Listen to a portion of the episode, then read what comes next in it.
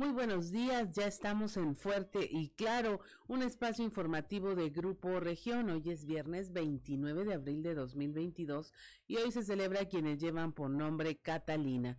Saludamos como todas las mañanas a quienes nos acompañan a través de nuestras diferentes frecuencias de Grupo Región en todo el territorio del estado, por región 91.3 en Saltillo en la región sureste, por región 91.1 en la región centro carbonífera, desierto y cinco manantiales, por región 103.5 en la región Laguna y de Durango, por región 97.9, la región norte de Coahuila y sur de Texas desde Piedras Negras y más al norte aún por región 91.5 desde región Acuña, Jiménez y del Río también en Texas. Un saludo también a quienes nos siguen a través de las redes sociales por la página de Facebook Región Capital Coahuila. Son las 6 de la mañana con 5 minutos y ya se encuentra activada también nuestra línea de WhatsApp al 844-155-6915, 844-155-6915 para recibir sus mensajes, sugerencias, comentarios, denuncias y cualquier comunicación que desee usted tener con nosotros. A esta hora de la mañana, 6 con 6, la temperatura en Saltillo es de 17 grados, en Monclova 21, Piedras Negras 22, Torreón 19 grados, General Cepeda 16, Arteaga 14 grados, Ciudad Acuña 23, Derramadero al sur de Saltillo 14 grados, Musquis 21, San Juan de Sabinas 22, San Buenaventura 21 grados, Cuatro Ciénegas 20, Parras de la Fuente 18 y Ramos Arispe 18 grados centígrados, pero si quiere conocer a detalle el pronóstico del tiempo para todas las regiones del estado, vamos con Angélica Acosta.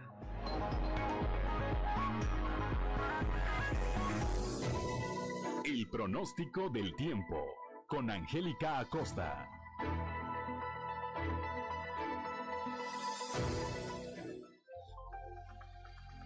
Amigos? ¿Cómo están? Muy buenos días. Ya estoy lista para darte la previsión meteorológica del día de hoy. Mi nombre es Angélica Costa. Pon atención. Saltillo. Máxima de 29 grados, mínima de 16. Durante el día vamos a tener de un cielo soleado. Pasaremos a parcialmente nubladito. Sin embargo, va a estar rico, va a estar cálido, va a estar agradable. Y por la noche un cielo totalmente claro. La posibilidad de precipitación, 40%. Y está para Saltillo. Nos vamos hasta Monclova. Temperatura muy cálida. Máxima de 35 grados, mínima de 21 durante el día. El sol.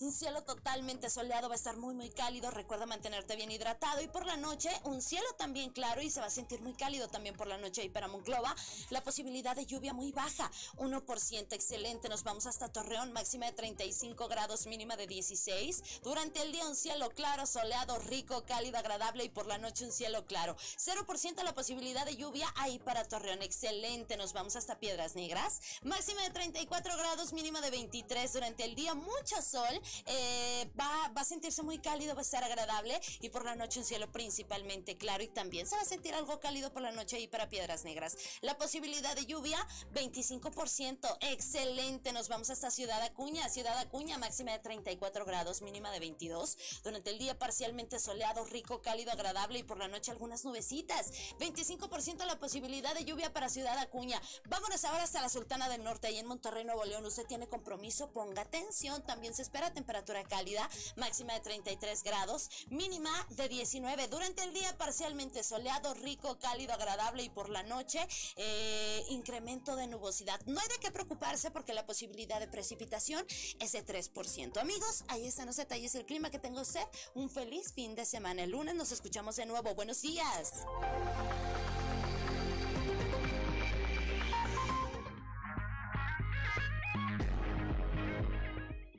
6 de la mañana con 9 minutos y es momento de ponernos en sintonía con la esperanza con el, eh, con el sacerdote José Ignacio Flores.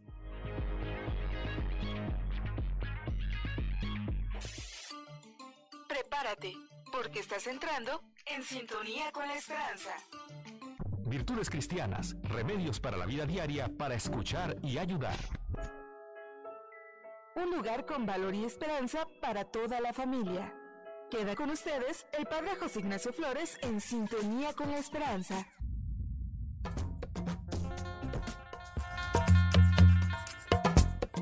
Primer mandamiento. Amarás a Dios sobre todas las cosas. He ahí una formulación complicada. Si a cada uno de nosotros nos preguntan, ¿qué es lo que más quieres en este mundo? Más aún, si te preguntan a quién amas más, seguramente nuestra primera respuesta no es Dios. ¿Cuál es tu top ten? O como decíamos antes, tu hit parade. Eh, los papás seguramente responderán que a quien más aman son sus hijos una persona enamorada, pues seguramente dirá que es su pareja. ¿Cuántas veces hemos oído a alguien expresar que su padre o su madre es lo que más quiere en este mundo? Es también muy probable que quien vive vocacionalmente alguna dimensión de la vida piense que eso es irrenunciable, que esa es su verdadera pasión y está por encima de todos los demás.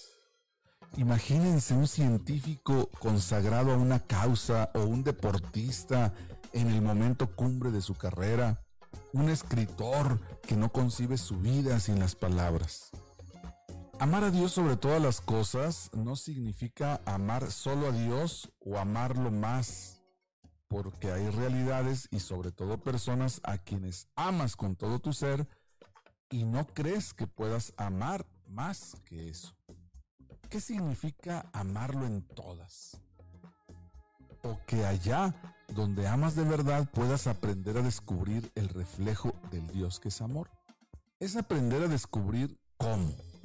En muchas dimensiones de nuestra vida, el amor inmediato es solo un camino hacia el Dios que es principio y fundamento. Te lo pongo fácil, amar a, los hijos es amar a Dios, que es padre y madre, y nos enseña en ellos la gratitud. Amar a los amigos es amar a Dios, que es relación y nos llama a no vivir encerrados en burbujas de egoísmo. Amar la propia vocación es amar a Dios, creador que nos ha dado tantas posibilidades de contribuir con nuestros talentos a continuar su obra. Amar a tu pareja incondicionalmente es amar a Dios, el que nos enseñe el valor de la alianza, de la fidelidad y del compromiso. ¿Hay amores estériles en los que no está Dios? Puede haberlos. El amor al propio ego, cuando está desquiciado y desmesurado, o a bienes que entendidos como valores absolutos solo se convierten en prisión, el dinero, la imagen, el poder, el éxito u otros, a esos los llamamos ídolos. Una cuestión más. ¿Se puede amar a Dios directamente? Sí. En la medida que su palabra se convierte en voz que me remite a Él, en Jesús que nos ha mostrado el rostro más comprensible de Dios para nosotros, y en un espíritu que a veces nos llena de gozo, de calma o de esperanza. Que tengas un excelente día. El amor y los valores se han hecho presentes. A partir de hoy, podemos vivir un futuro mejor. Te invitamos a vivir en sintonía con la esperanza y muchas gracias por tu preferencia.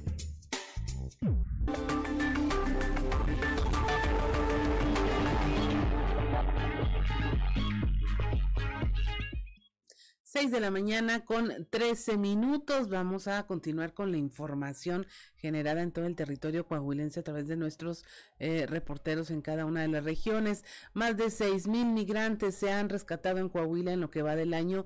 Christopher Vanegas nos informa.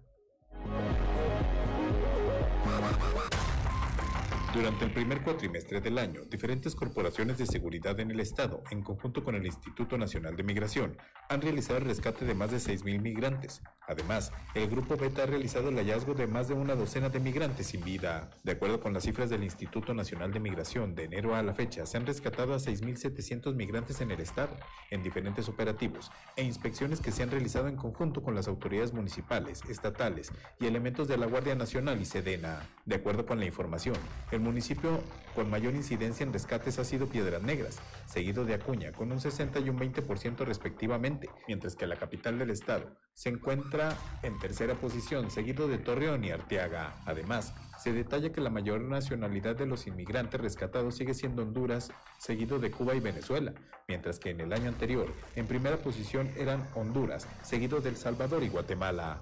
Por otra parte, el Grupo Beta ha realizado el rescate de 24 personas sin vida, las cuales han sido localizadas en el Río Bravo y corresponden a personas de varias nacionalidades, pero en su mayoría son de Centroamérica. Para Grupo Región informó Christopher Vanegas.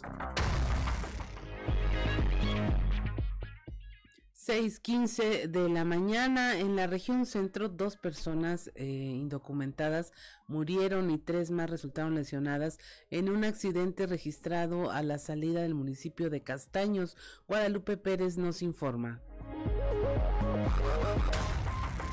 Un saldo de dos muertos y tres lesionados fue lo que dejó un fatal accidente del Ejido Baján en el municipio de Castaños la madrugada de ayer. Todos de origen centroamericano eran las personas que iban en una camioneta blanca, la cual terminó en un fatídico accidente. Se presume que en la unidad iban al menos una veintena de indocumentados. El chofer de la camioneta huyó del lugar dejando a los lesionados en el sitio.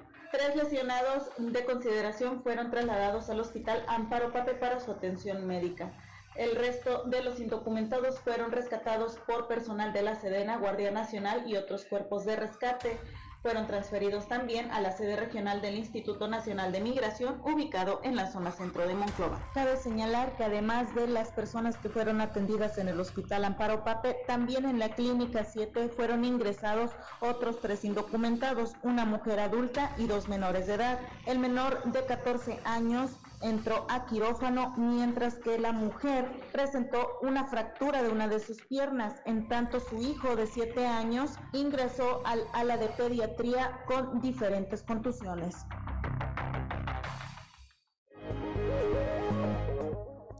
6.16 de la mañana en La Laguna también se registró un choque por alcance ocasionado por un tráiler. Esto generó una carambola en la que se vieron afectados otros cinco vehículos en el periférico. Víctor Barrón nos informa. Un choque por alcance provocado por un tráiler generó una carambola en la que se vieron afectados otros cinco vehículos en el periférico Raúl López Sánchez del municipio de Torreón. El saldo fue de una mujer lesionada, cuyo estado se reporta como estable. Los hechos ocurrieron alrededor de las 9 horas del jueves en el puente Villa Florida de la citada Rúa, esto en el carril central con dirección a Gómez Palacio. Los primeros peritajes indican que luego que el conductor de la pesada unidad viajara a exceso de velocidad, se produjo el choque múltiple donde se vieron involucrados automóviles, camionetas y un camión de carga. Al lugar acudieron elementos de protección civil y bomberos, quienes auxiliaron a las personas afectadas, mientras que paramédicos de la Cruz Roja le brindaron los primeros auxilios a la mujer que resultó lesionada, la cual viajaba a bordo de una camioneta Frontier color azul. Elementos de vialidad cerraron el carril para evitar otros percances y el flujo hacia el vecino municipio continuó por la lateral del periférico. Para Grupo Región, informó Víctor Barrón.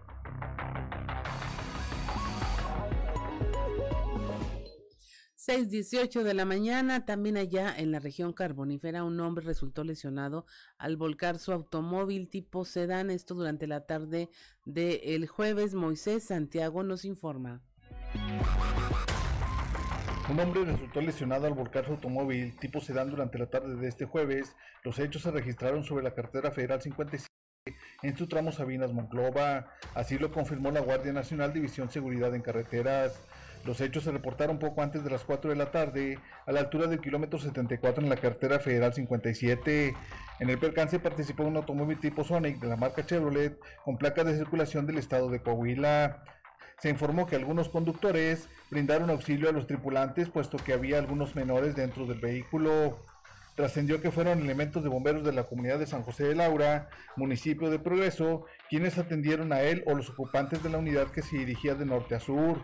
Desde la región carbonífera para el Grupo Región Informa, Moisés Santiago.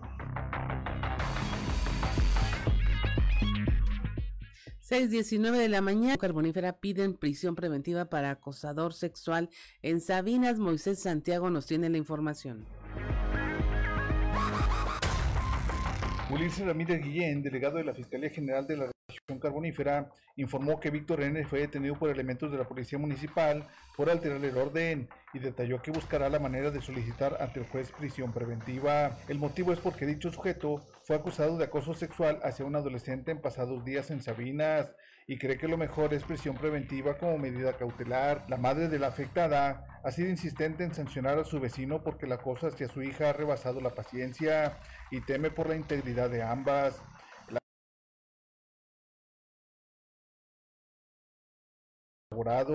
y fue el pasado martes que elementos de la policía municipal lo detuvieron por alterar el orden y arrojar piedras hacia la calle. Integración por el delito de acoso sexual quedó registrado en el Centro de Atención a la Mujer y se busca ante el juez una medida cautelar para proteger a la menor porque dicho sujeto ha buscado la manera de aproximarse a la vivienda de la menor y la prisión preventiva o localizador electrónico es la mejor opción para tranquilidad de la víctima. Desde la región carbonífera para Grupo Región Informa, Moisés Santiago.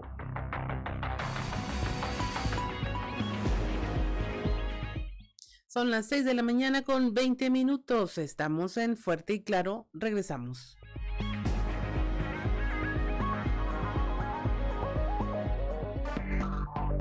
Enseguida.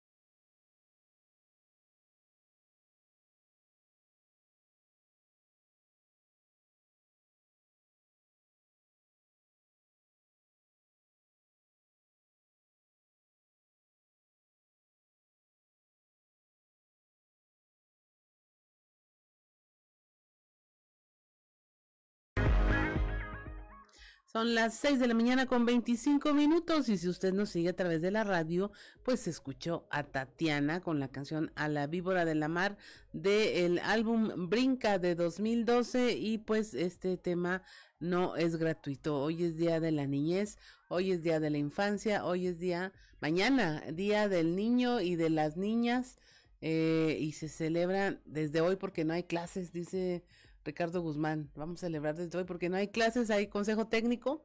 Entonces, eh, seguramente no fueron a la escuela ni presenciales ni les van a pedir que se sienten frente al celular para tomar clases. Son las 6 de la mañana con 26 minutos y es momento de presentarles la portada de nuestro periódico Capital, un medio de Grupo Región.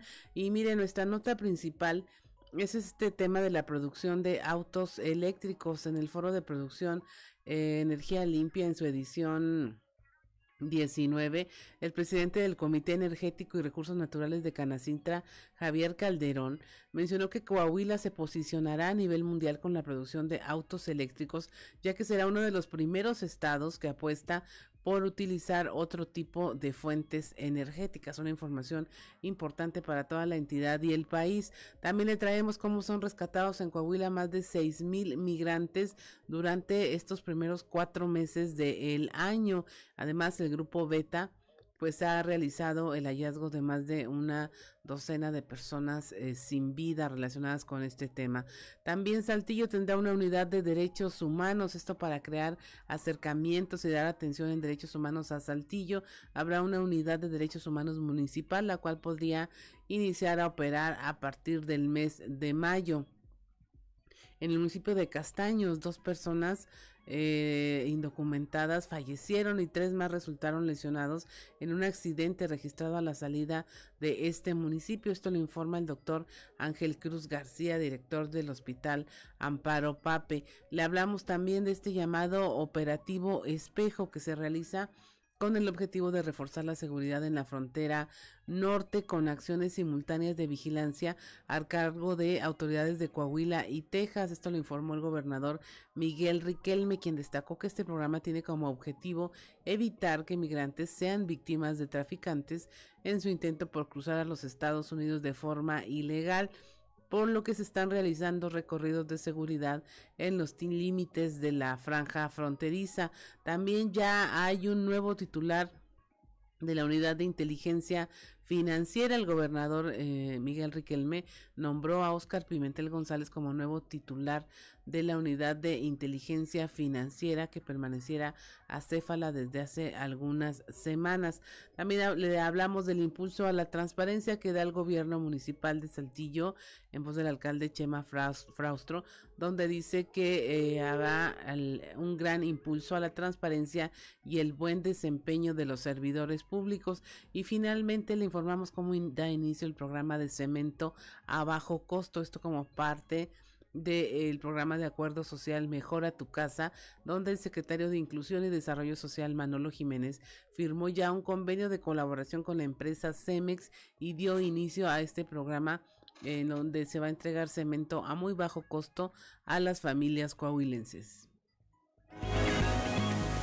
Son las 6 de la mañana con 29 minutos y es momento de oír qué se dice en los pasillos.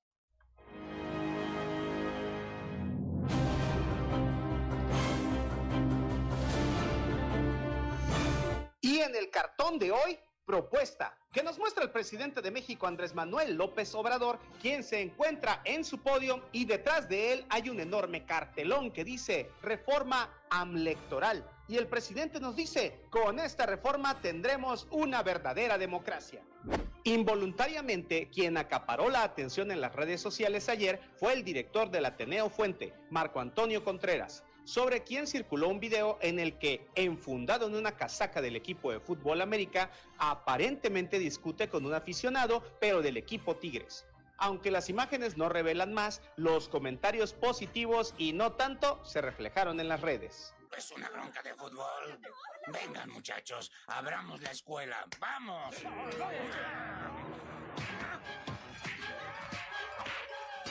El que sigue pregonando con el ejemplo es el secretario de Salud, Roberto Bernal, quien ayer durante la jornada de cirugía de hernias que se realizan en el Hospital General de Saltillo, tomó el bisturí y dirigió la operación a un paciente masculino de hernia umbilical, el cual fue operado satisfactoriamente y ya está en plena recuperación.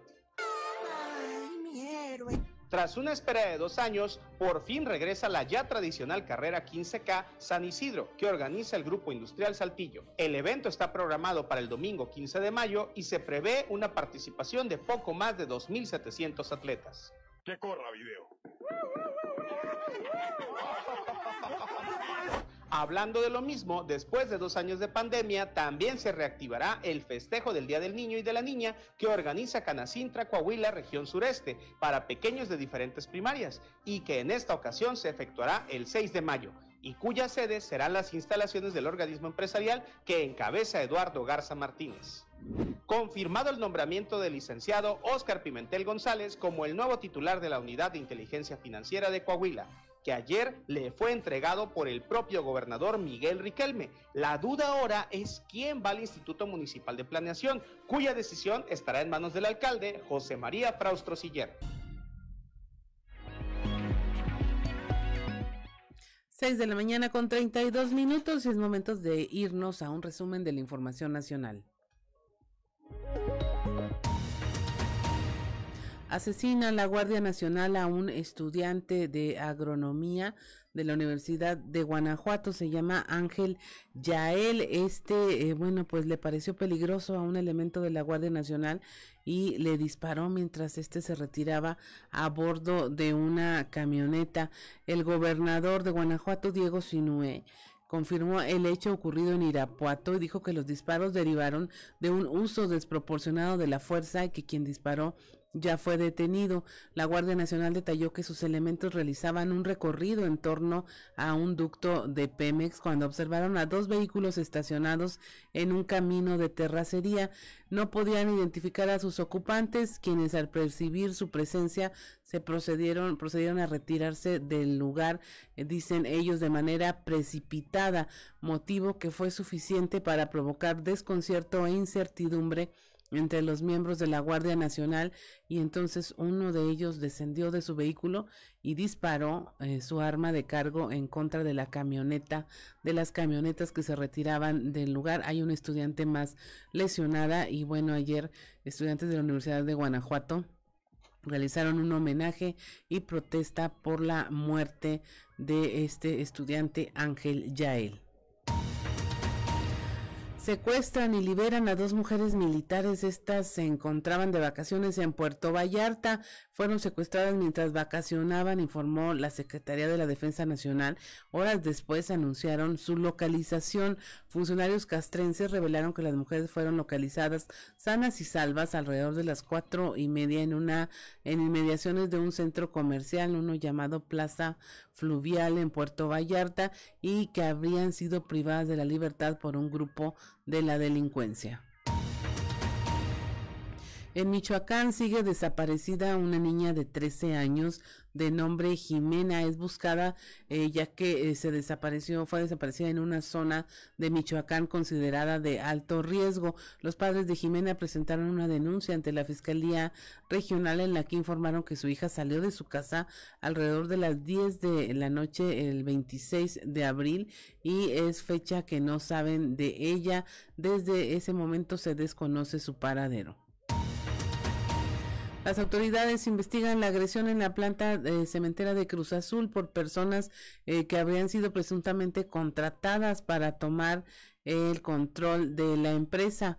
Autoridades del estado de Hidalgo y de la cooperativa Cruz Azul investigan la participación de estas personas en el enfrentamiento ocurrido durante la madrugada del miércoles 27 y que dejó un saldo de ocho personas fallecidas. Se habla de que de los 10 detenidos hay dos lesionados, una mujer, y que la mayoría de las personas provienen de municipios del Estado de México, por lo que se investiga quién los envió para tomar el control de la planta por la fuerza. Hay también eh, de varias localidades mexiquenses y otros eh, cinco lesionados son originarios del Estado de México y otros cinco de la zona de Tula Hidalgo.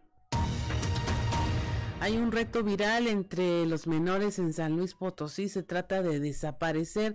Esto se convirtió en una causa de desaparición de niñas y niños adolescentes en San Luis Potosí, donde en las últimas dos semanas las autoridades han documentado al menos 10 casos en los que los niños, niñas y adolescentes se esconden por más de 48 horas para que nadie sepa en dónde se encuentran que sus familiares lo reporten, que se genere una alerta Amber y el reto es demostrar quién dura más horas desaparecido y posteriormente se cumplen las apuestas o compromisos entre ellos. ante este hecho, la Comisión Nacional de Búsqueda de Personas Desaparecidas pidió a las autoridades actuar siempre bajo el supuesto de que los menores están en riesgo y no dar por hecho de que se trata de un reto viral.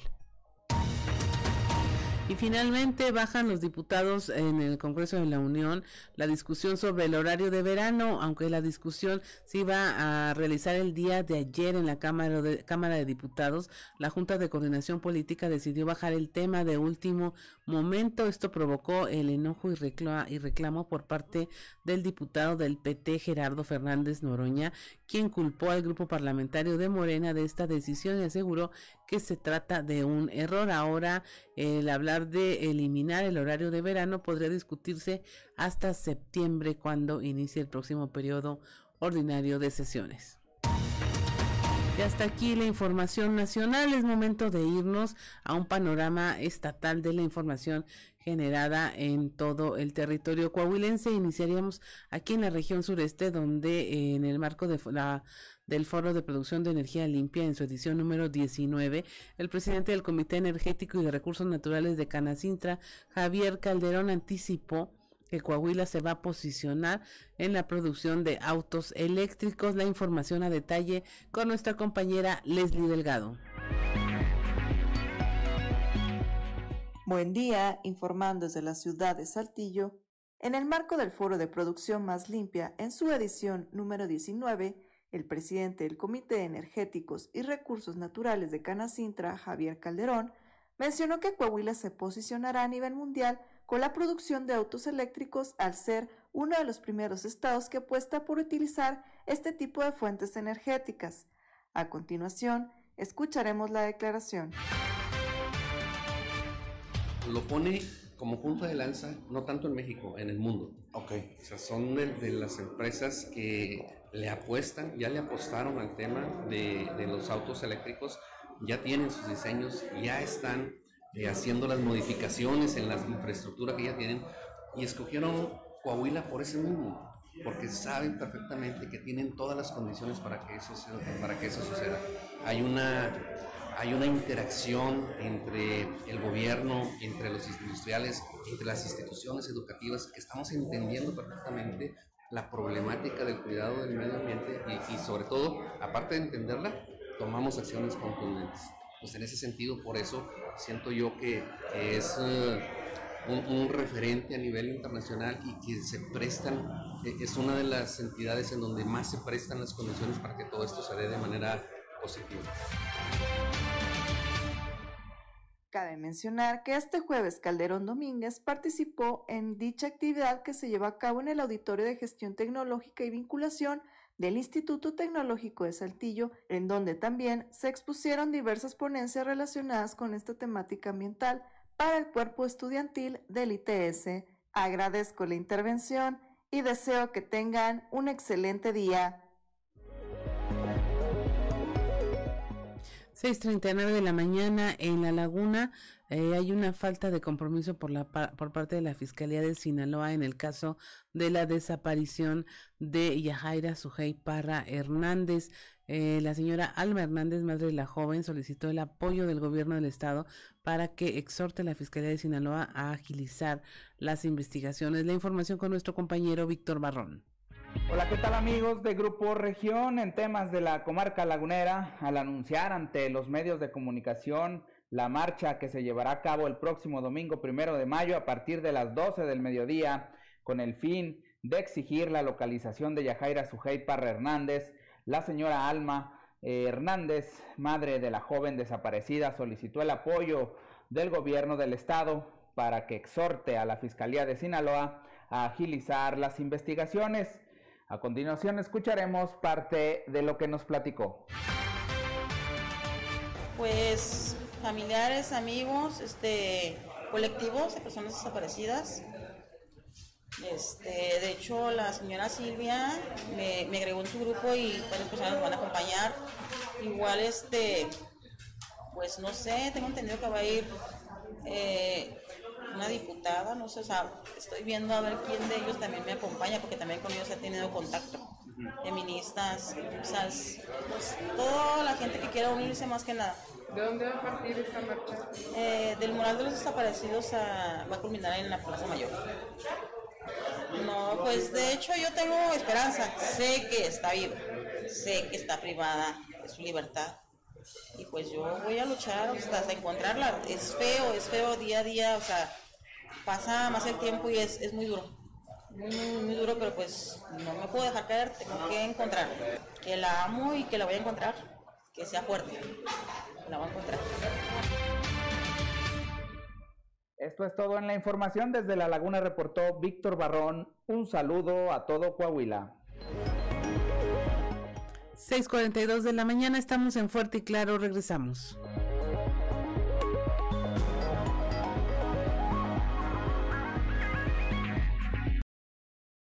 Escuchó a Tatiana con El patio de mi casa, también de la producción Brinca de 2012.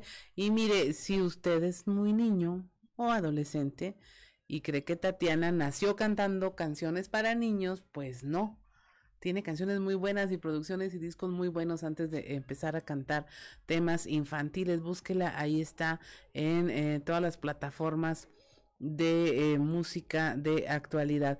Y mire, ya eh, tenemos también el mensaje de don Joel Roberto Garza Padilla, que nos da mucho gusto y le saludamos también con mucho afecto y nos envía su mensaje el día de hoy. Un corazón alegre es la mejor medicina para cualquier enfermedad. Sonríe, le envía eh, saludos aquí a toda la producción y también aprovechamos para saludar a Fernando Fuentes del Bosque, quien es fan destacado de la página de eh, Fuerte y Claro. Les agradecemos que estén eh, comentando y saludándonos esta mañana de viernes. Son las 6 de la mañana con 47 minutos y eh, tenemos también información aquí de la región sureste con nuestro compañero Raúl Rocha, porque el CONALEP ya comienza a plantear lo que sería el ajuste en las carreras técnicas ante la llegada de la industria automotriz ya con los autos eléctricos. Esto lo señaló su director Alfio Vega.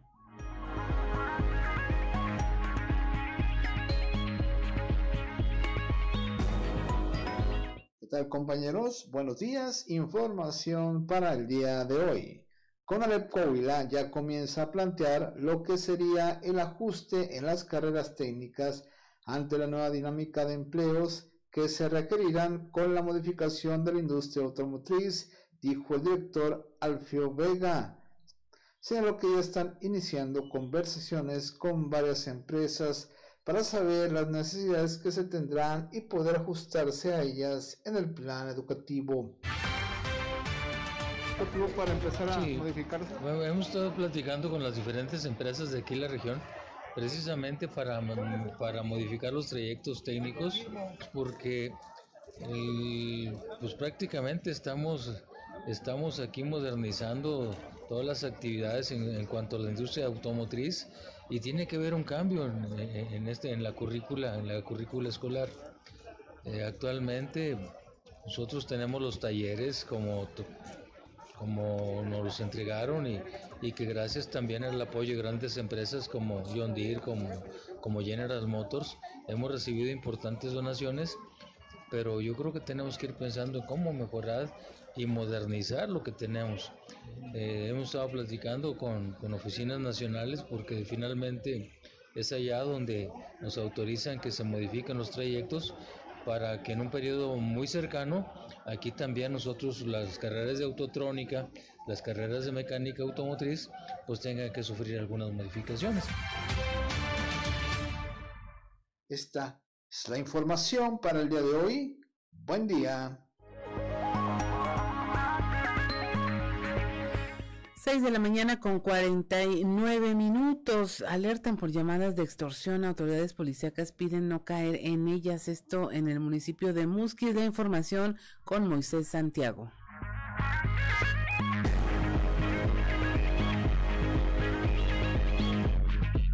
Muy buenos días, Juan y Claudia, a todo nuestro amable auditorio que nos escucha en todo Coahuila.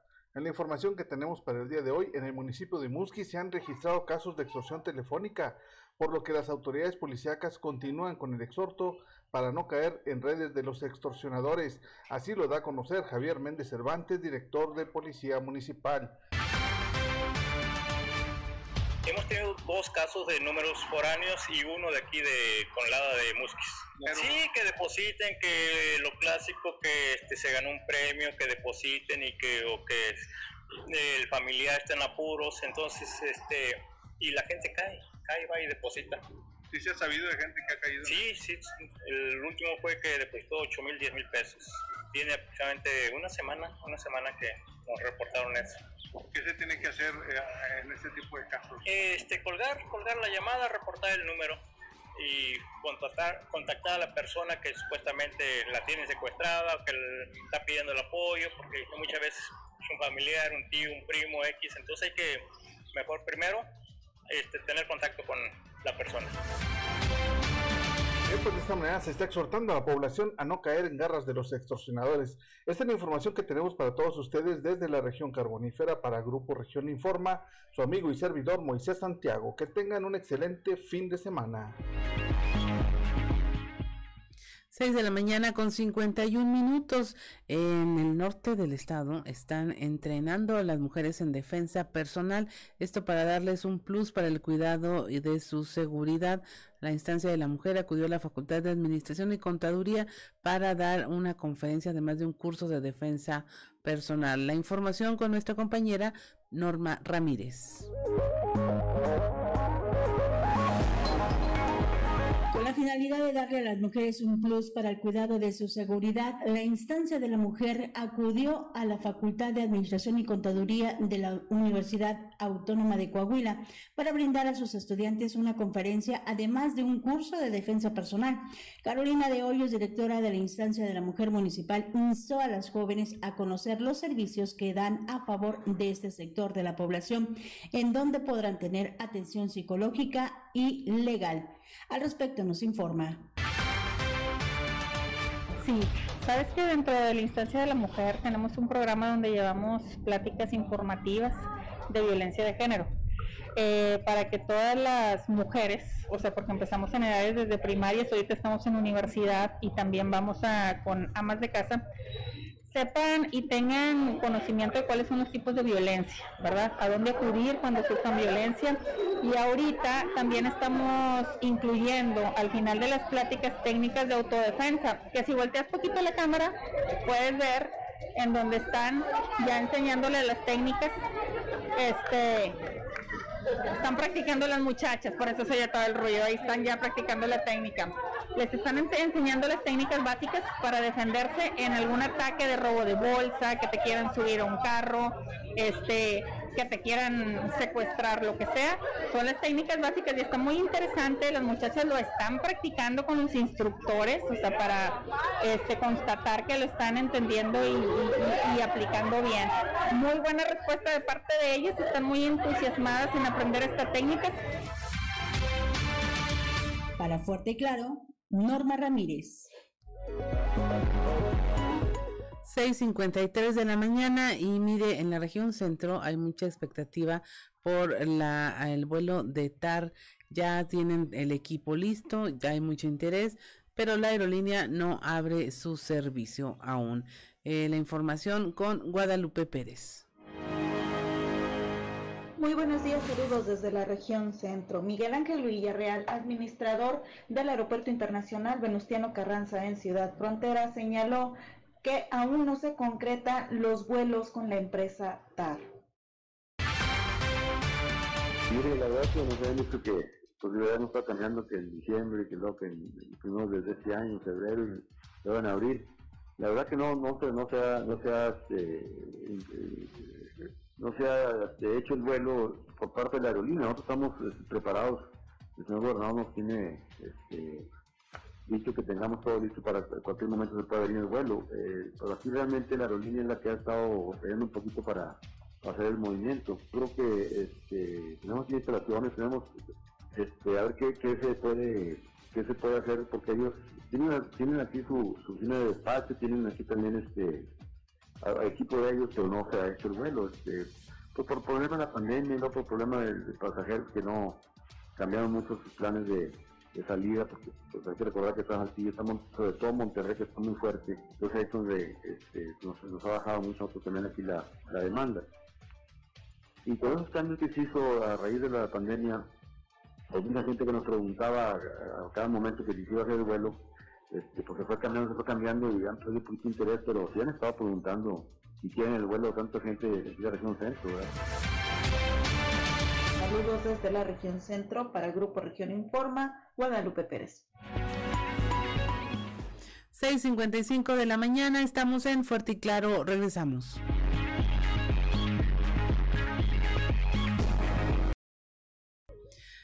Son las 7 de la mañana con un minuto y escuchó usted de nueva cuenta a Tatiana con eh, Chango Marango. Si usted nos sigue a través de la radio va a estar escuchando canciones infantiles porque justamente estamos celebrando desde ya el día de la infancia, el día de la niñez. Chango Marango ya, ya sonaba más como reggaetón, ¿verdad Ricardo Guzmán? Ya es una, es una producción más actual. Pero bueno, ahí, ahí la dejamos para que usted la escuche. Son las 7 de la mañana con un minuto y un minuto y es momento de irnos a alerta ambiental con Carlos Álvarez Flores.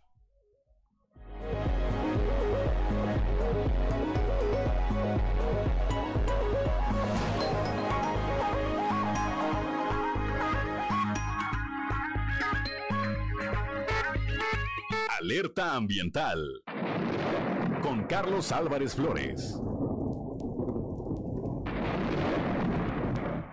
Muy buenos días. Decía yo que el 21 de marzo, precisamente por la tarde, un individuo, desafortunadamente, reportaron que era un individuo que estaba drogado, prendió fuego en el área natural protegida El Teposteco, así se llama, está ahí en Tepoztlán, Morelos, y abarca algo así como 24 mil hectáreas de suelo, de bosque.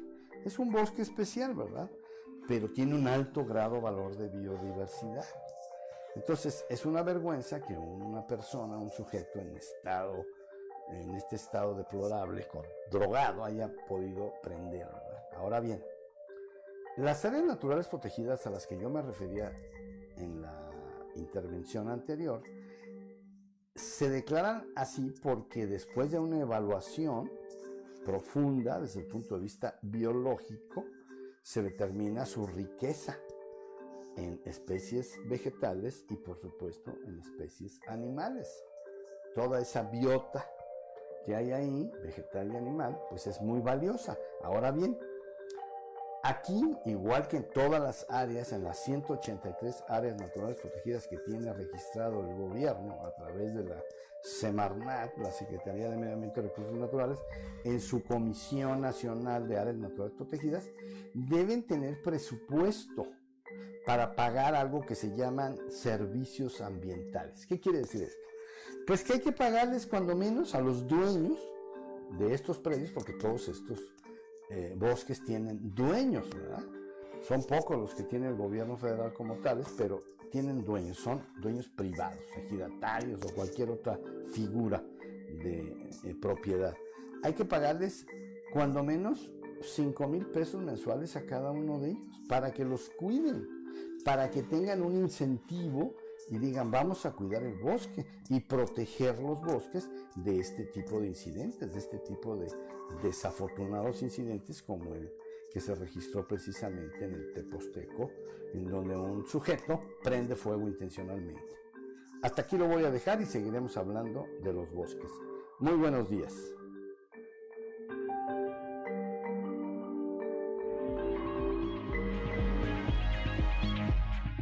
7 de la mañana con 4 minutos. Hoy es viernes 29 de abril, pero si usted quiere saber qué ocurrió un día como hoy, vamos a escuchar las efemérides con Ricardo Guzmán. ¿Quiere conocer qué ocurrió un día como hoy? Estas son las efemérides con Ricardo Guzmán.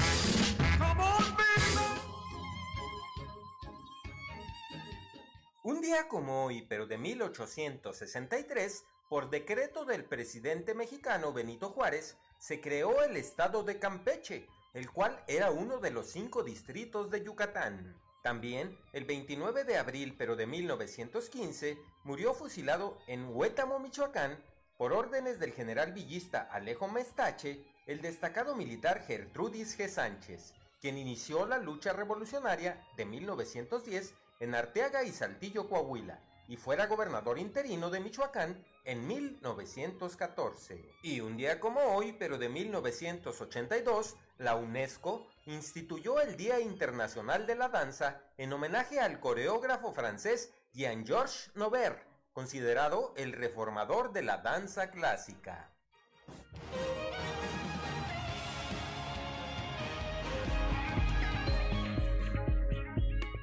7 de la mañana con 6 minutos. Continuamos con la información. La confianza de los empresarios del país se recupera al mostrar que sí hay contrapesos para el gobierno federal después de que fuera rechazada la reforma eléctrica. Así lo consideró el Instituto de Estudios Empresariales de Coahuila, Antonio Serrano.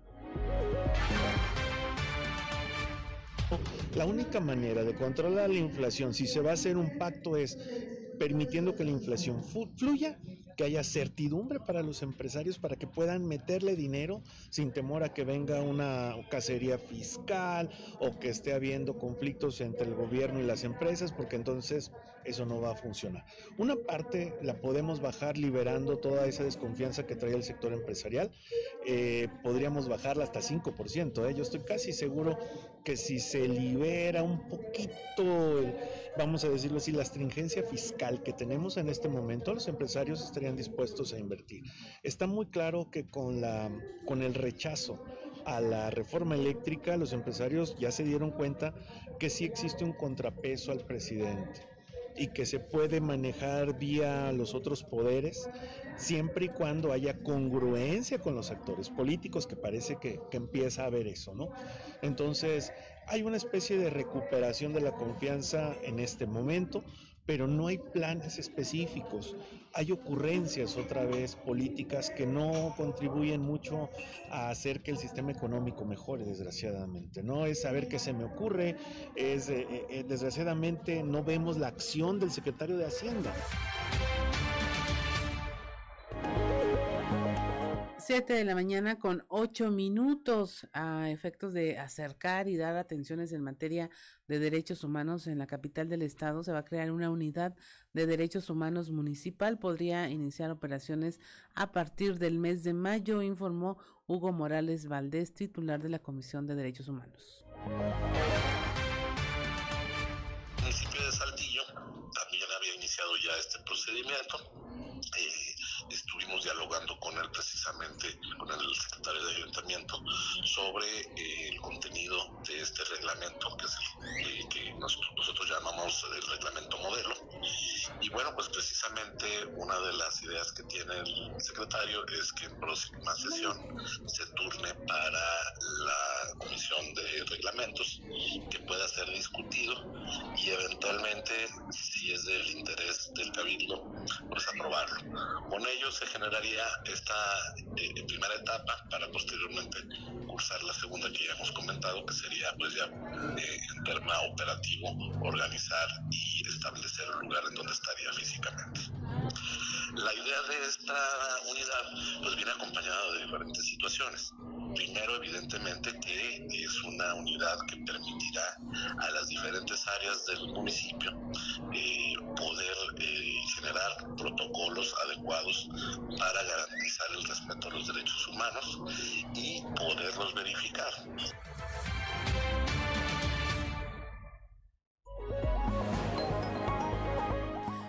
7 de la mañana con 9 minutos. Con el objetivo de reforzar la seguridad en la frontera norte, se puso en marcha el operativo Espejo con acciones simultáneas de vigilancia a cargo de autoridades de Coahuila y Texas.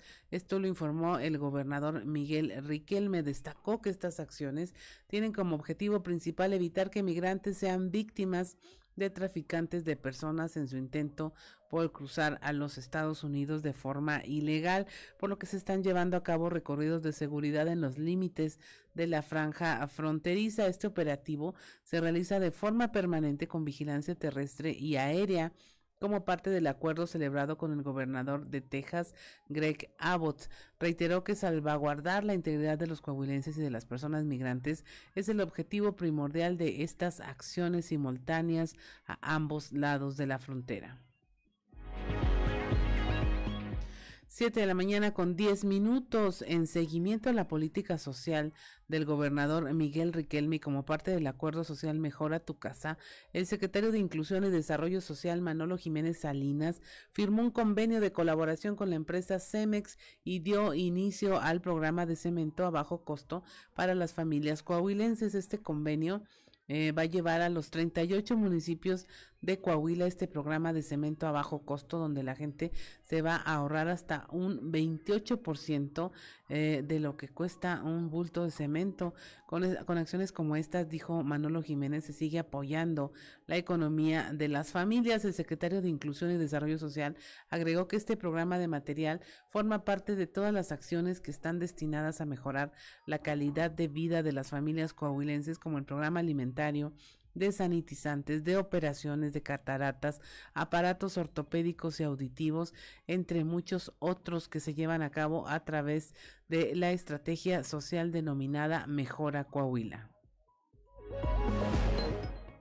7 de la mañana con 11 minutos y eh, ya es momento de nuestra conversación telefónica con eh, Cintia Moncada, ella es directora de Matatena y queremos platicar con ella justamente del Día de la Niña, del Día de las Niñas. Eh, este viernes, que bueno, mañana se celebra el Día de la Infancia, pero particularmente queremos hablar de lo que significa ser niña en este mundo y en estos momentos y en este tiempo y qué mejor que escuchar a Cintia que eh, pues tienen investigaciones, tienen estudios de todo lo que tiene que ver con eh, el tema de la infancia enfocada a las niñas. Muy buenos días, Cintia. Hola Claudia, ¿qué tal? Buenos días. Muchas gracias por, por la invitación. cuéntame, ¿en qué andan enfocadas ahorita en sus baterías eh, con el tema de eh, todos estos estudios que hacen y proyecciones que tienen que ver con que las niñas sean niñas, que no sean madres adolescentes, sino que simplemente puedan disfrutar de su infancia? Bueno, pues eh, ahorita estamos muy enfocadas en el tema de la visibilización, porque aunque parezca eh, extraño, pues todavía en estos, en, en estos tiempos aún se sigue normalizando muchísimo el tema de las uniones tempranas y la maternidad infantil. Aún nos parece eh, normal o no, o no nos parece extraño eh, encontrarnos con situaciones de niñas menores de 15 años embarazadas, entonces, y viviendo con sus parejas que, pues bueno, ya... Eh, eh, también el tema de que se unen con hombres mucho mayores que ellas. Entonces estamos trabajando en, el tema de la visibilización, en murales específicamente, eh, para que en, en todo nuestro estado particularmente pues cada vez más gente sepa, conozca, que reconozca que el tema de la maternidad infantil y la, eh, las uniones tempranas pues no son normales, que las niñas deben estar jugando, que las niñas deben estar disfrutando de su infancia y no deben estar eh, cuidando a otros bebés o convirtiéndose en madres. Así es, hace de vital y de suma importancia hablar de ello, porque como dices, todavía falta visibilizarlo, era algo tan normal que a nadie le parecía extraño o mal, pues simplemente ver llegar a una niña de la mano ya de un señor y con un bebé cargado, este, y era normal, se había solucionado, un problema, entre comillas, con un matrimonio. o con una unión, tal cual. Vale la pena recordar que en nuestro estado, pues, eh, es pionero en muchísimas de, las normas que tienen que ver con derechos humanos. Está prohibido el matrimonio entre menores, eh, se reconoce la, la, la este, eh, que tener relaciones sexuales con un menor de 15 años es un delito, este, y eh, está, está ya reconocido en estos temas. Sin embargo, pues la gente ya en la, en la práctica, en los usos y costumbres que llamamos, pues se, se sigue dando este, esta situación. Entonces, eh, es mucho el trabajo que se tiene que hacer con el tema de, reconocimiento, de visibilización, eh, para que la gente sepa que, que, este es un delito, ¿no? Ahora, estos murales los estamos viendo por toda la ciudad. Explícanos, Cintia, ¿cuál es el problema actual? ¿Cuántas niñas están siendo afectadas por esta situación de un embarazo temprano, de, de eh, ser abusadas? Porque finalmente es un abuso eh, sexual y, quedar embarazadas y tener que vivir con una pareja?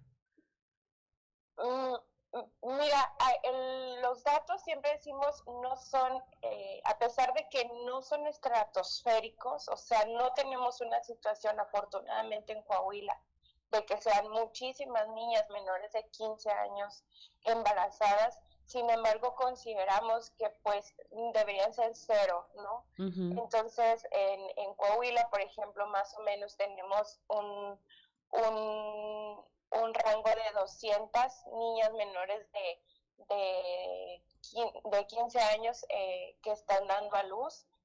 Entonces, 221 fueron en el 2019, según nuestro informe. Y eh, entonces, pero tenemos, por ejemplo, eh, casos de niñas, de, cuatro casos de niñas de 10 años que se convirtieron en madres. Entonces, no son cifras estratosféricas, pero son cuatro niñas de 10 años que se convirtieron en madres en nuestro estado, por ejemplo.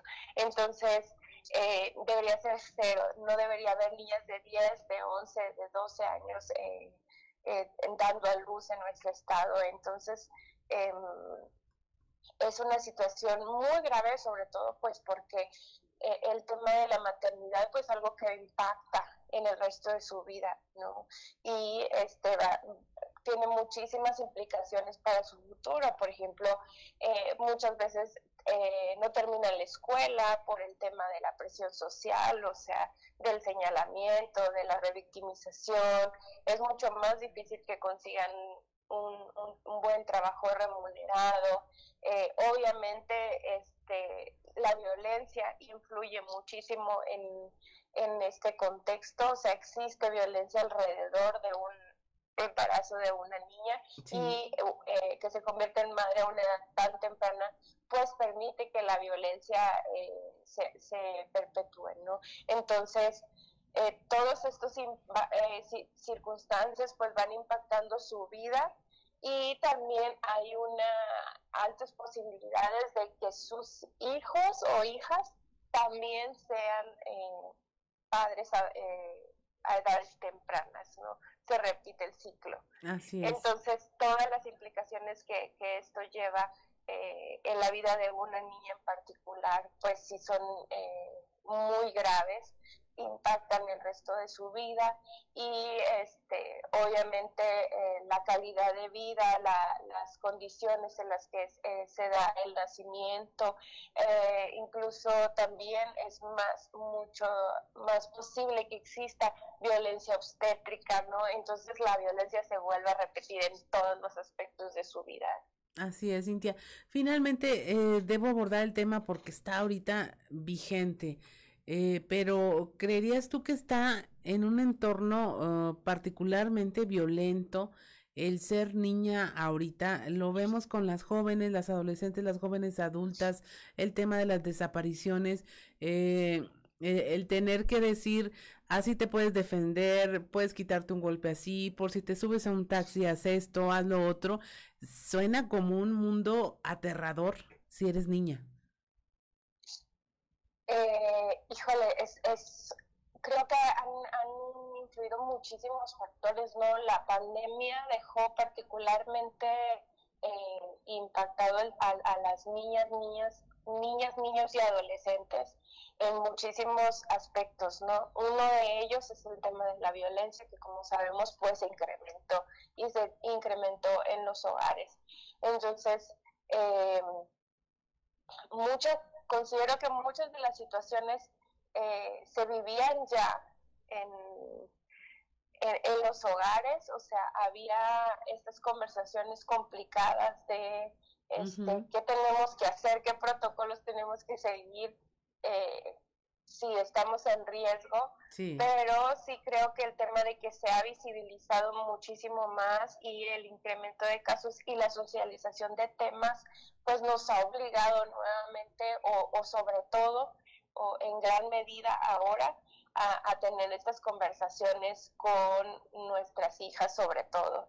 Estaba recientemente viendo un hilo de una persona que su hermana desapareció, donde daba como consejos de qué hacer cuando una mujer desapareciera. Y primero tienes que hacer esto, paso uno, paso...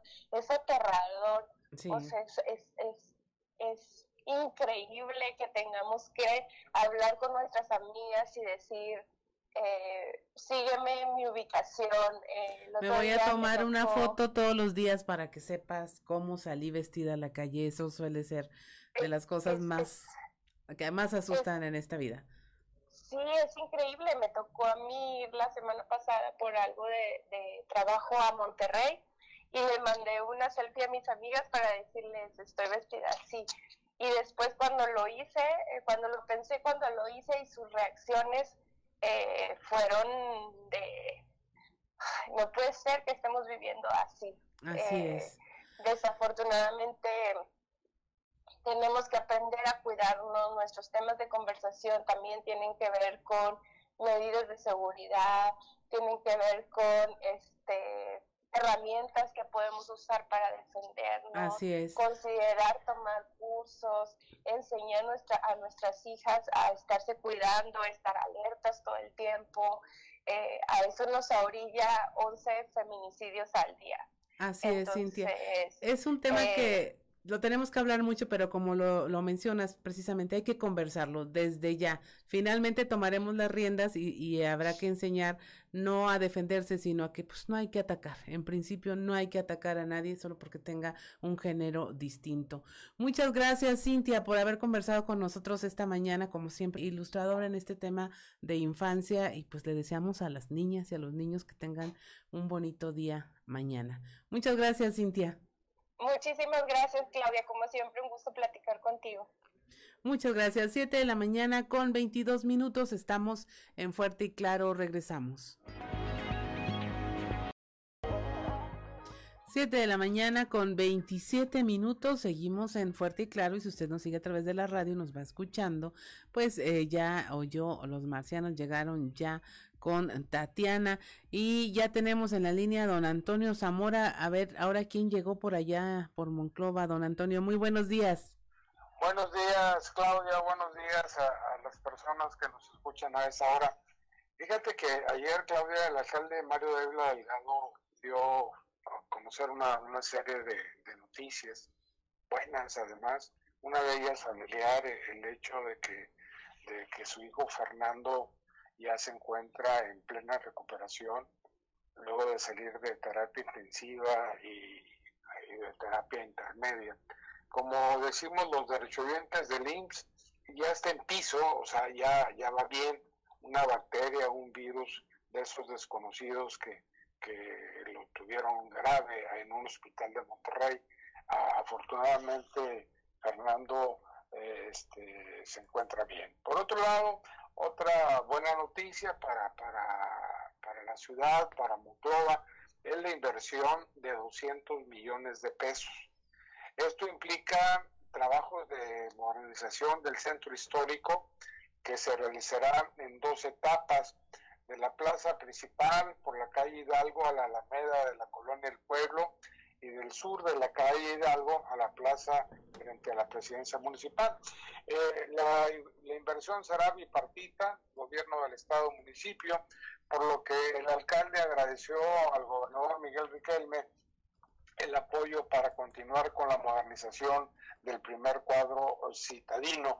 Luego ahí este, Mario Dávila mencionó también la cantidad, eh, la inversión de 40 millones de pesos para la adquisición de unidades para seguridad pública, las cuales pues ya se encuentran, o sea, las que se tienen en la actualidad están de mírame, no me toques, como diría mi mamá, sí. eh, cámaras para las principales calles y avenidas de, de, de, la ciudad. Cierto que colocaron algunas cámaras, pero faltan más.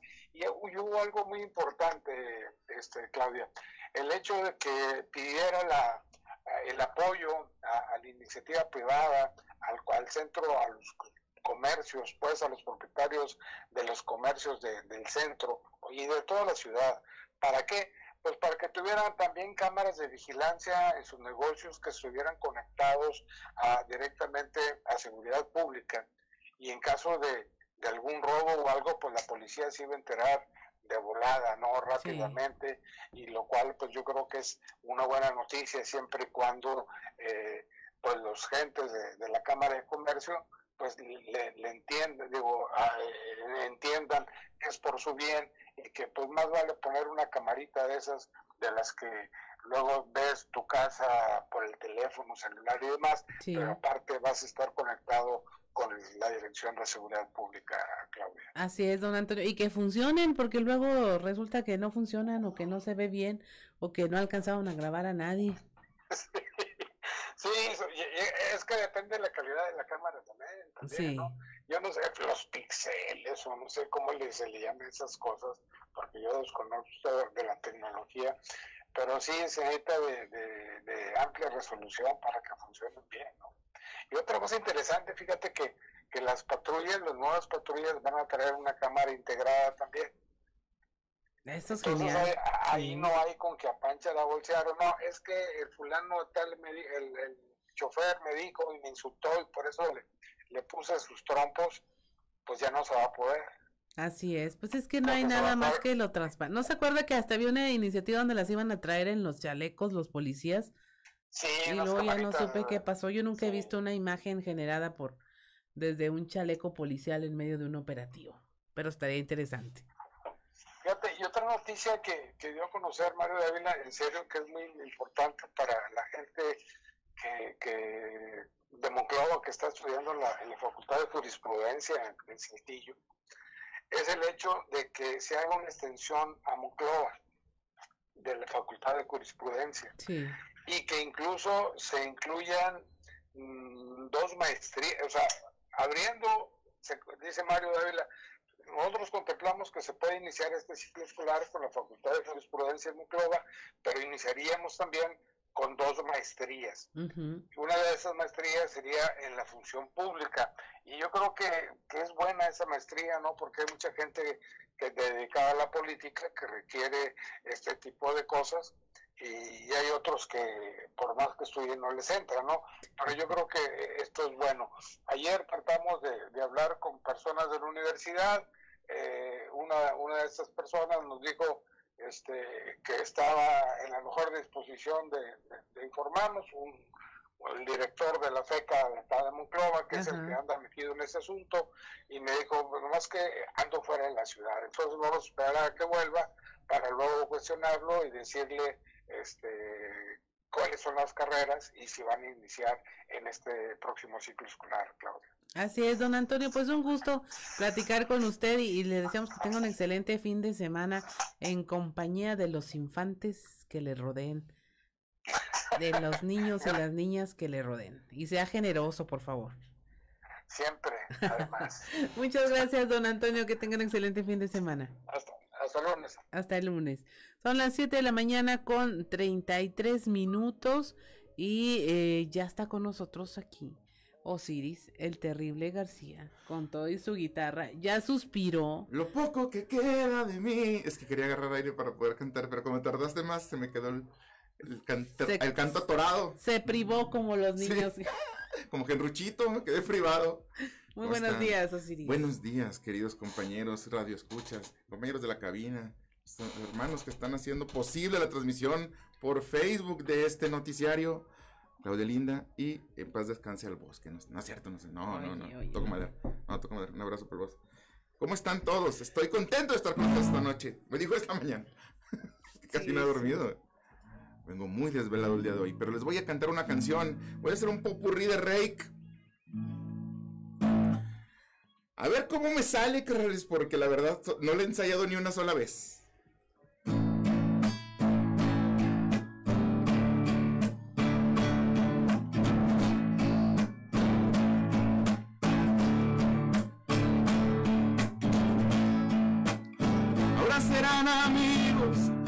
Ayer ni se hablaban, y de piquete de ombligo.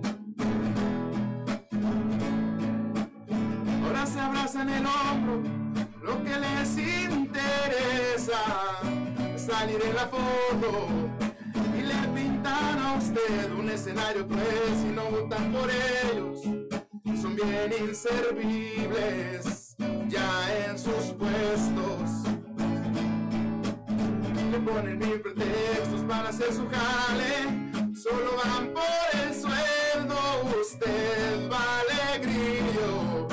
En elecciones es que ellos le dicen que usted es por quien se desvelan y se desesperan. También sueltan el llanto, que hasta parece tienen sentimientos. Ellos quisieran ser ese por quien usted despertara, ilusionar y quisieran que vivieran empadronada. Iba a decir otra cosa, empadronada.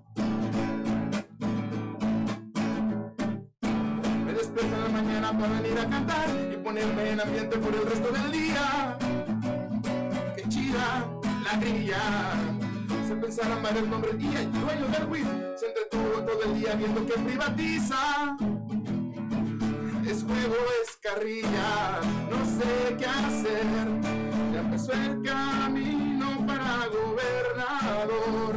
Lo que se puede ver, los inútiles del PAN ya no quieren convencerte. Sueñan con alianza para así poder venderse. Del otro lado se va Rigo y al lado tomará el partido. Otro que está mal se deprime en sus jugadas. Por Luis Fernando se les sale hacer campañas. Ya mero empiezan los trancazos. ¿Quién fuera un candidato bueno? Puede que sí. Pero igual, también ese es del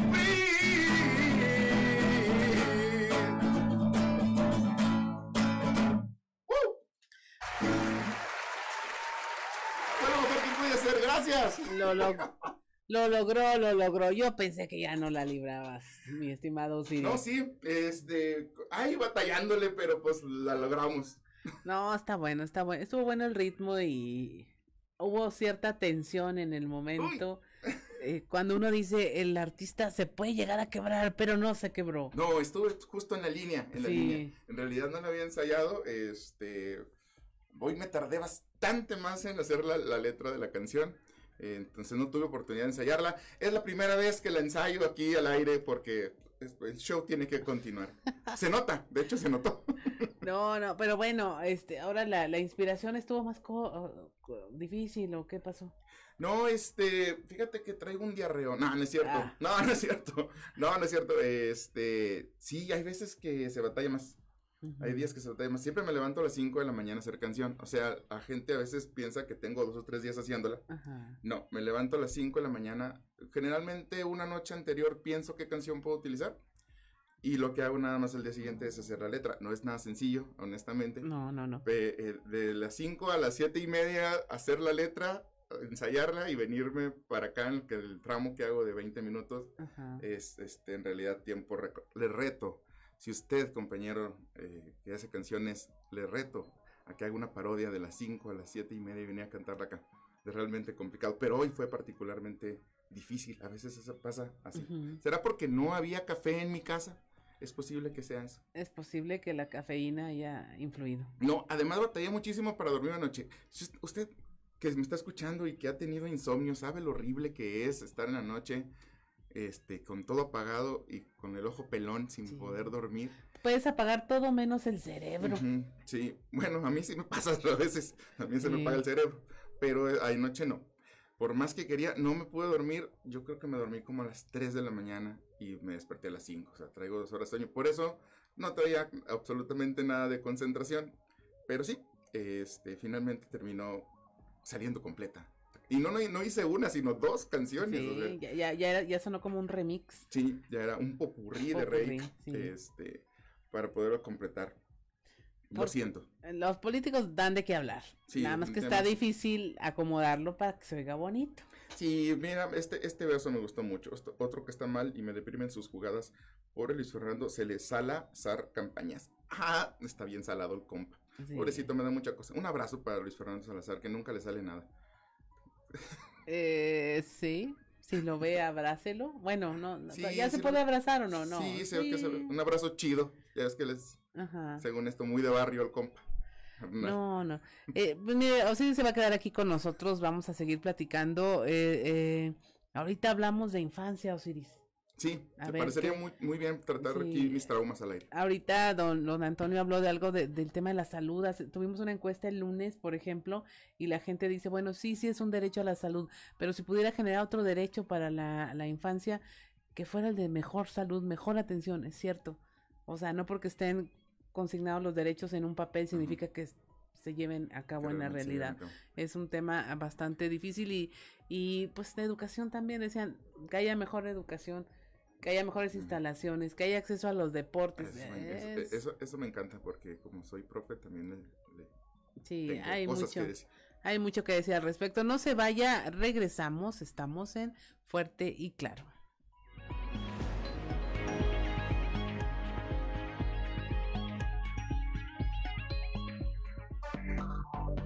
Enseguida. A las 7 de la mañana con 46 minutos este, seguimos en Fuerte y claro, estábamos aquí muy clavados con la plática, pero mire, es momento de ir al contexto de la noticia con Luis Guillermo Hernández Aranda. El contexto de la noticia con Luis Guillermo Hernández Aranda. Pareciera que los ejecutivos de Morena, estatales, municipales, tienen como característica ser autoritarios, déspota, creerse la reencarnación del pueblo. En pocas palabras, en el lugar donde gobiernan, solo sus chicharrones truenan. Además, todos los medios de comunicación están en su contra, porque los tentáculos de la mafia del poder alcanzan todos los rincones del país. Así, sin importar el tamaño del municipio o del estado, todos gobiernan al estilo Juan Vargas, en la película La Ley de Herodes dirigida por Luis Estrada y estrenada en 1999. Aunque la película era una crítica a la forma de gobernar del viejo PRI, no olvidemos que actualmente Morena ha hecho suyas todas esas viejas prácticas y el supuesto partido de izquierda se comporta como el viejo tricolor, un partido de Estado que no permite ninguna crítica. Quien marca estas directrices es el propio presidente Andrés Manuel López Obrador, para quien es más importante atacar a Carlos Loré de Mola o a Eugenio Derbez que solucionar el problema de los feminicidios, la falta de inversión y la nula generación de empleos. En Coahuila, la morenista Tania Flores, alcaldesa de Musquis, gobierna aplicando la ley de Herodes, o te chingas o te jodes. Incluso las hojas de los árboles no deben moverse sin su autorización. Prueba de su autoritarismo fue su amenaza a dos empleados de la Secretaría de Inclusión y Desarrollo Social de Coahuila con ser detenidos si entregaban apoyos sociales a los habitantes del municipio. Incluso la alcaldesa se sentía tan orgullosa de su actuar que ella misma grabó el hecho y lo compartió en redes sociales. Obviamente, contando la narrativa de que es una alcaldesa que defiende al pueblo de ese monstruo llamado PRI. En el video se ve a Tania Flores molesta por no ser tomada en cuenta para la entrega de estos apoyos otorgados por el gobierno estatal. Es importante señalar que no existe la obligación de informarle, tampoco de que el Estado le envíe a ella los apoyos para que la alcaldesa los entregue. Además de que tampoco hay violación electoral o algo por el estilo, no estamos en tiempos electorales que vaya a haber alguna elección. Como siempre, los ciudadanos fueron los afectados a no recibir los apoyos que enviaba la secretaría que dirige Manolo Jiménez y el hecho obliga a preguntar, ¿acaso el presidente López Obrador le informa a la alcaldesa cuando entrega los apoyos de los beneficiarios de sus programas sociales? Ningún gobernador le pide al presidente que les entreguen a ellos los apoyos federales. Lo importante es la coordinación, el trabajar en equipo. Finalmente, eso es lo que menos le importa a Tania Flores. Ella no necesita de apoyos de construcción o de cualquier tipo de apoyo, pues su familia ha sido de las más beneficiarias con contratos millonarios con la Comisión Federal de Electricidad para venderle carbón. La alcaldesa es beneficiaria directa de la 4T y ahora busca llamar la atención a costa de los ciudadanos porque sueña con ser gobernadora y para ser candidata de Morena aplicará a rajatabla la ley de Herodes. Soy Luis Guillermo Hernández, nos escuchamos a la próxima.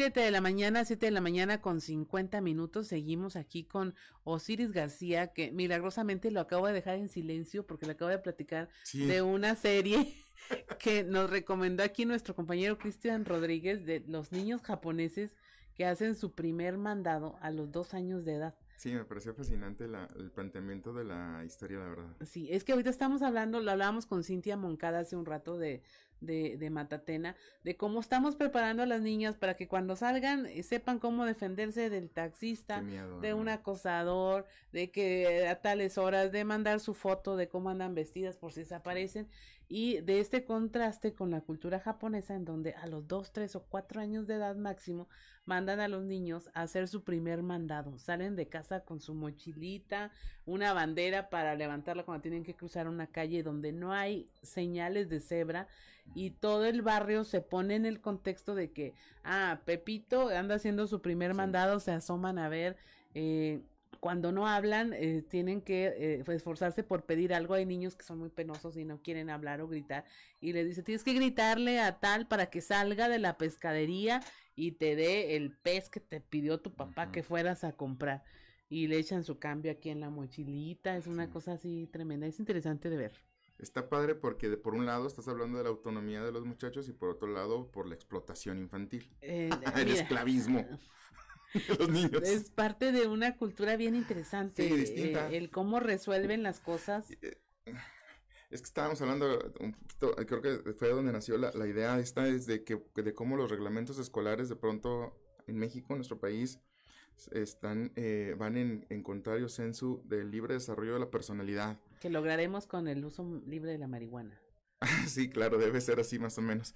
No, en realidad deberíamos de revisar primero los reglamentos escolares y cómo a través de las normas impuestas que, que ellos llaman como, como eso, normativas, Sí. este es un condicionamiento como al, al puro estilo de Skinner y Pavlov, diciéndole a los niños, cállate, no grites, no corras, no juegues, no rías, eh, siéntate, eh, vístete igual que todos, peínate igual que todos, no te diferencies de otras personas, es como que eso ni siquiera es humano. No es, no es uh, algo que sea inherente a la raza humana, que todos sean iguales, que se vistan iguales. El único objetivo es eh, empezar a, a- a educar a esos niños, a formarlos para que sean productivos para capital. Libera, liberaos, niños del mundo. Sí, Levanten su sus su derechos. puño sí. izquierdo al aire y libérense. Así Unidos. es. No, sí, es un todo un tema, porque finalmente, eh, ¿para qué los estás educando? A mí me llama mucho la atención porque decía, a ver, pues un, un elemento básico es que los niños eh, se atrevan a hablar con un adulto. Sí. Que pidan cosas, que pidan ayuda en una tienda para encontrar cierta marca o, o- o cierto objeto que no alcanzan. Y eso es algo que no se enseña en Eh, ningún no. lado. Por eso eh, hay una diferencia ahí bien básica entre las que son las escuelas públicas y alguna, al solo algunas escuelas privadas que, que son los de- las que tienen me- mediciones de excelencia, empiezan a formar desde muy pequeños a los niños para que sean capaces de, de decir las cosas en, frente a un público y que lo hagan con seguridad y que tengan comunicación o, o- o- o comunicación asertiva, que lo hagan de forma correcta, porque eso es lo que al final de cuentas termina siendo la diferencia en el mundo productivo. Ahí puede, ser- puede haber personas con muchísimo conocimiento, con muchísimas ideas innovadoras, pero si no saben liderar un equipo y comunicar sus ideas asertivamente, nunca van a ser eh, realmente visibles para las personas que toman las decisiones. Eh, creo que ahí es donde está la diferencia. Deberíamos tener un- un- una educación que haga a los muchachos más autónomos y capaces de comunicar sus pensamientos y sus ideas. Así es, y sus emociones, Sí. y que son habilidades para la vida. Eh, por ejemplo, había bebecitos muy chiquitos que lloraban, decía, es que yo no quiero ir solo porque, porque no va mi mamá conmigo a la tienda o algo. Y la mamá le decía, me tengo que quedar con tu hermanito, necesito que lo hagas solo. Y mira, te voy a dar este amuleto de la diosa no sé quién para que te acompañe. Y entonces ya tenías ahí todo un universo de cosas y elementos que iban a ayudar a un niño o una niña de dos años a cumplir la misión. Cosas tan simples como se le olvidó el mandil a tu papá, sin el mandil no puede trabajar, me ayudas a que lo tenga para que pueda trabajar y desarrollar, velo, eh, lo puedes, hacer, te lo echas así en un Oye, fin de yo- semana. Yo me fui de la casa que tenía como siete años la primera vez que fui a mi casa. Le diste la vuelta a la cuadra. Sí, iba a ya, quién sabe dónde iría si no me corretea el peluchín, que era un perro que vivía por la cuadra. Pero ahorita iría yo por la Patagonia, o sea, iba muy decidido a irme de la casa. Sí, mi mamá que no me veía de lejos, que ya me voy. Pero sí me correteó el peluchín. Me Yo tuve que regresar. Gracias de a eso eso. estoy aquí con ustedes. Ah, De nada. Dice mi mamá que yo convencí a la muchacha que me cuidaba, porque ella es maestra, trabajaba todo el día, Sí. de que fuéramos a encontrar a mi mamá, que ya venía, por dónde, quién sabe, pero que nos fuéramos caminando. Y que afortunadamente mi mamá nos encontró en el camino. Convincente. Sí, ¿no? Ahí estaba la cosa. Muchas gracias, Osiris García, por habernos acompañado y a todos ustedes que nos han escuchado en esta primera emisión eh, de eh, los noticieros de Grupo Región. Le damos las gracias a nombre del titular de este noticiero, Juan de León. Mi nombre es Claudia Olinda Morán y esto fue Fuerte y Claro.